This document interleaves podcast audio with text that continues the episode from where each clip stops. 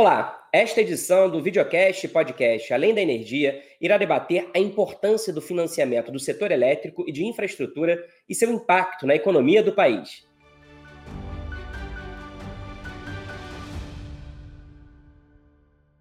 Seja na viabilização de empreendimentos no setor de energia, como também na promoção de investimentos em infraestrutura que vão ajudar a alavancar o desenvolvimento do país, o financiamento é peça-chave em um dos países com maior dificuldade para obtenção de créditos, há condições atrativas, como é o caso do Brasil, vamos entender os principais desafios para levantar recursos e quais os caminhos para aprimorar o mercado financeiro.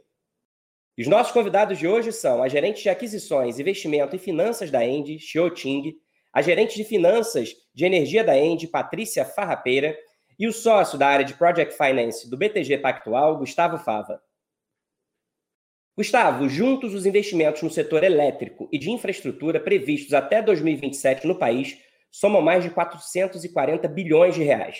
O mercado financeiro brasileiro está preparado para dar suporte financeiro a esses aportes? Seja muito bem-vindo, Gustavo, e obrigado pela participação. Eu entendo que sim. Tá? A gente tem um mercado de financiamento bastante profundo.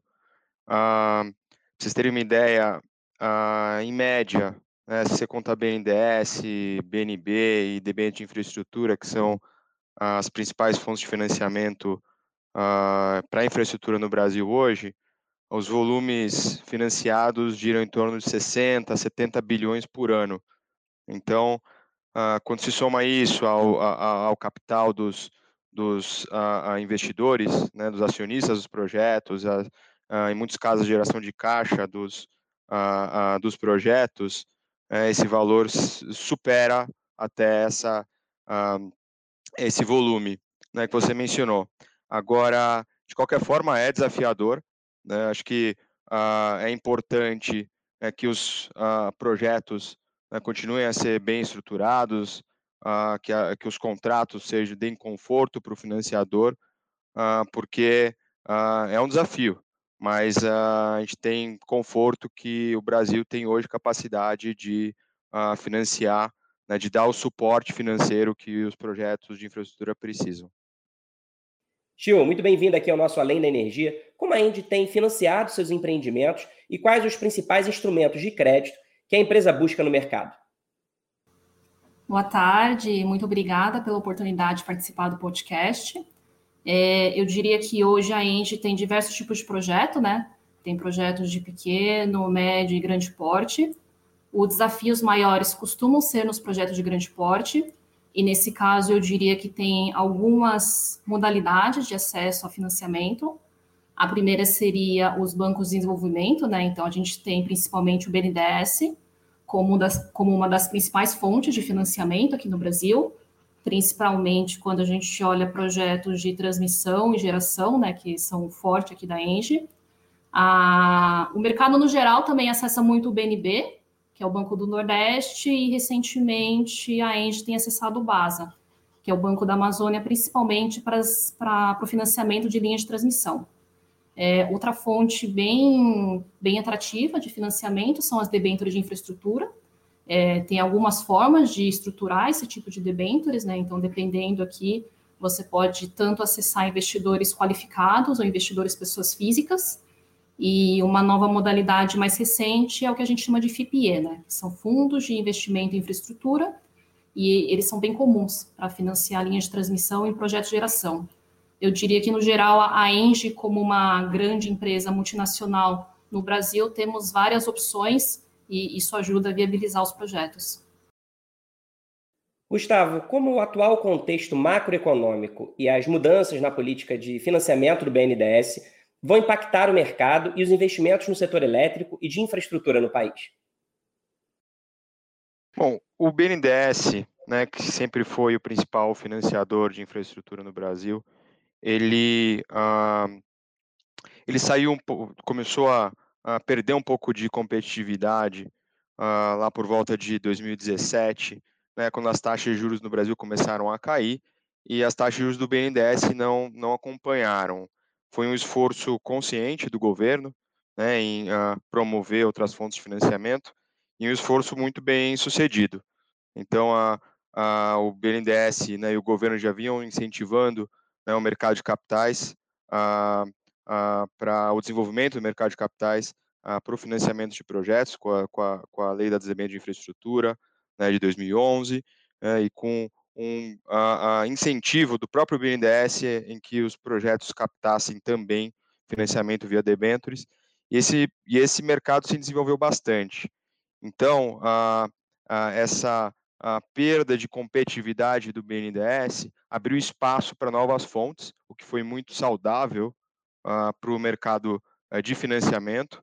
Uh, e então as debêntures hoje representam, financiam, né, basicamente o mesmo volume que o BNDES todos os anos, um, um ano talvez um pouco menos, um pouco mais, mas é uma fonte bastante resiliente né, de, de financiamento. Uh, e o BNDES, ele nunca uh, uh, negou um financiamento. Né? A questão é que perdeu um pouco de competitividade, abrindo espaço para novas fontes. Né? Então, a, a, o BNDES, eu entendo que sempre vai continuar lá de forma relevante e que cada vez mais vai abrir espaço para novas fontes de financiamento. Então, isso tudo é um movimento muito saudável né, e você me citou mercado de uh, condições macroeconômicas, né, com as taxas de juros atuais, né, ela, isso também facilita né, a, a, o surgimento de novas fontes de financiamento, porque o investidor ele busca né, mais retorno, busca o crédito privado, crédito de infraestrutura, e esse uh, e com isso uh, isso também dá uma uh, ajuda né, no desenvolvimento dessas novas fontes de financiamento, principalmente mercado de capitais. Eu também quero dar as boas-vindas à Patrícia e saber se você, Patrícia, acredita que no caso do setor elétrico brasileiro especificamente, há condições atrativas para o capital privado, como disse aí o Gustavo. Boa tarde, é um prazer estar aqui no Além da Energia. É, obrigada pela oportunidade. É, sim, é, com relação a essa pergunta, sim, eu acredito que o mercado evoluiu e hoje a gente tem condições atrativas para o capital privado, né? É, é, é, verdade que a gente ainda tem algum caminho a percorrer, é, porque a gente vê que, especialmente o mercado de capitais, né, é, é, ainda vê muito mais é, a qualidade de crédito do sponsor do projeto, né, e, e, muitas vezes não só do projeto em si, o que acaba privilegiando sócios que têm um capital maior.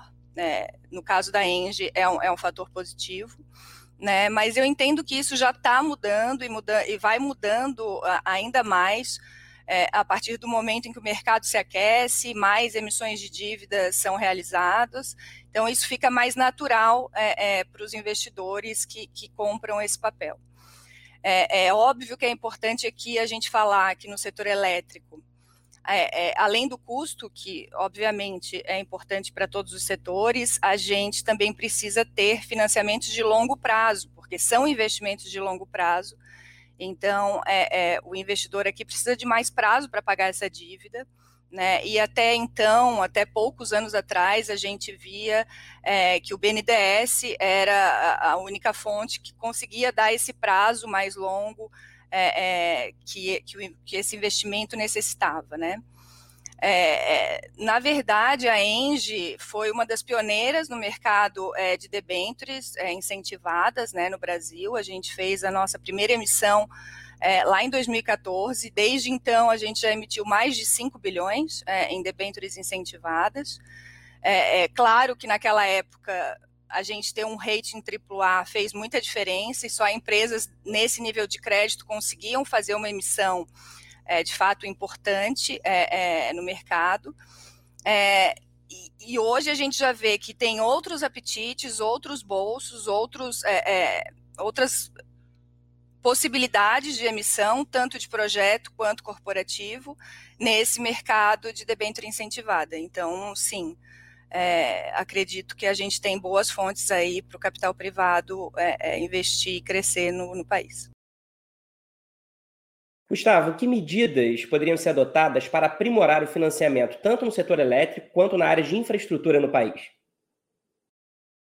Bom, é, o, o, Brasil ele tem um histórico bastante positivo de respeito a contratos Uh, e isso sempre uh, é uma uh, é considerado uma característica positiva né, para o credor. agora, o que eu acho que poderia ser aprimorado, né, falando de estrutura regulatória dos contratos, é que os contratos fossem talvez mais claros né, em algumas questões e que dessem mais segurança para o credor. por exemplo, né, tem alguns casos de tem um caso emblemático aqui de, de um aeroporto que teve problema, né, e que a discussão né, se, se estendeu por muito tempo, porque o contrato ele não era muito claro com relação ao tratamento né, do credor, né, e como a, a, essa, os valores da recuperação né, desse, do crédito e, da, e da, das penalidades a ser aplicado né, no que diz respeito a, ao, aos credores. Tá? Então, uh, ou, por exemplo, a gente teve semana passada um leilão de, de energia, de energia existente, a menos 4, dois leilões, na verdade, a menos 4 e a menos 5, né? Em que uh, as distribuidoras poderiam unilateralmente né, uh, diminuir o volume contratado. Né? Isso gera uma grande uh, incerteza né, para o credor, não só para o investidor, mas também para o credor, porque o volume de, de energia contratada ele poderia diminuir no futuro. Né? Então, eu acho que nessa, na hora de formatar esses contratos, é importante que o governo, né, as agências reguladoras, tenham em mente que esse projeto vai precisar ser financiado, né, uh, levem isso bastante a sério, de forma que, por exemplo, nesse caso aí do A-4 a A-5, se pudesse fazer o que foi feito no Chile, por exemplo, em que existe a mesma mecânica, mas que caso o volume fosse eh, diminuído, né, o, o, o, o, contrato poderia ser estendido em três anos para dar mais conforto ao credor. Então, uh, acho que tem alguns ajustes que poderiam ser feitos para dar ainda mais, uh, aumentar ainda mais né, a bancabilidade dos, uh, dos projetos né, e dar ainda mais confiança para o investidor. Chiu, agora eu quero perguntar para você como novas fontes de financiamento ou investimentos privados podem contribuir para o crescimento de fontes renováveis, como solar e eólica? É, as novas fontes, né, eu diria que elas são essenciais para garantir a viabilidade dos projetos né, de geração renovável. É, eu diria que quando a Engie, como uma empresa grande, é, até mesmo antes de começar a construir, antes de pedir uma licença ambiental né, em qualquer tipo de terreno, é, a gente faz uma modelagem financeira, né, para ver se faz sentido ou não é, aquele tipo de projeto e faz, se faz sentido ou não a empresa investir os recursos. Eu diria que hoje em dia tem cada vez um, uma crescente competição entre as empresas do setor elétrico, é, então fica cada vez mais difícil você encontrar esse retorno financeiro na vasta gama de projetos que a gente tem hoje disponível.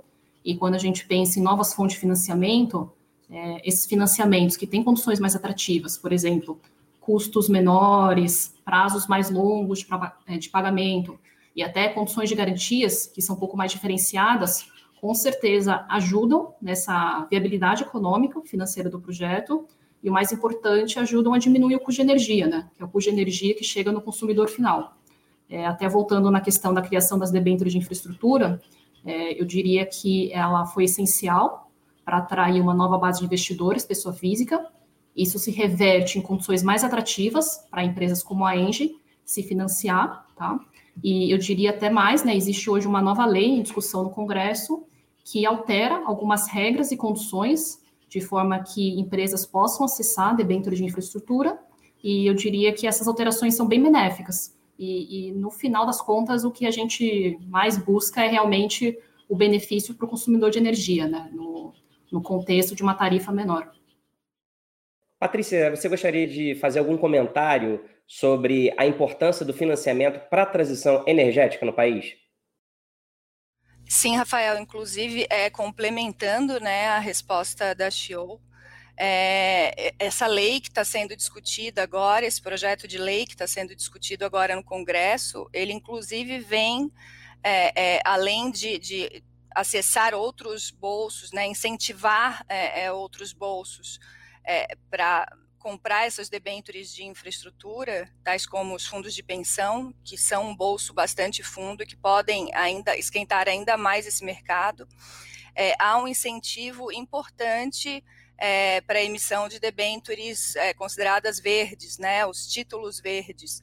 E aí a energia renovável e a transição energética, da qual a ENGE é, é, é, pioneira, enfim, prioriza na sua, na sua administração, vai ser beneficiado com isso. Né? A ideia é que pelo menos 30% dos juros pagos é, é, pelo, pelo, pelo emissor dessa debenture seja é, abatida é, no, seu, no pagamento de seus impostos. Né? Então, é mais um incentivo para o setor elétrico e para essa parte de transição energética e geração renovável. E assim chegamos ao fim do nosso bate-papo sobre financiamento do setor elétrico e de infraestrutura. Eu quero muito agradecer a participação de cada um de vocês aqui no Além da Energia. Muito obrigado a Engie pela, pelo esse convite. Foi um grande prazer fazer parte desse bate-papo. Uh, obrigado a todos. Obrigada, obrigada pela oportunidade. Foi ótimo. É sempre importante a gente ter bate-papos de temas assim tão relevantes. É, obrigada pela oportunidade, é, obrigado BTG aí também pela parceria de longo prazo. Estamos aqui trabalhando para tornar o setor elétrico cada vez mais atrativo para os investimentos. Agora vamos saber o que mais foi notícia na Engie.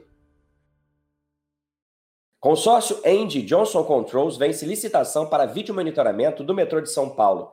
A Engie ganhou em consórcio com a Johnson Controls a licitação pública internacional promovida pela companhia do Metropolitano de São Paulo para vídeo monitoramento de 56 estações do metrô da capital paulista. O novo sistema será totalmente digital e, além da melhoria e ampliação da segurança operacional, permite também a identificação e rastreamento de objetos. O projeto conta com financiamento do Banco Interamericano de Desenvolvimento, o BID.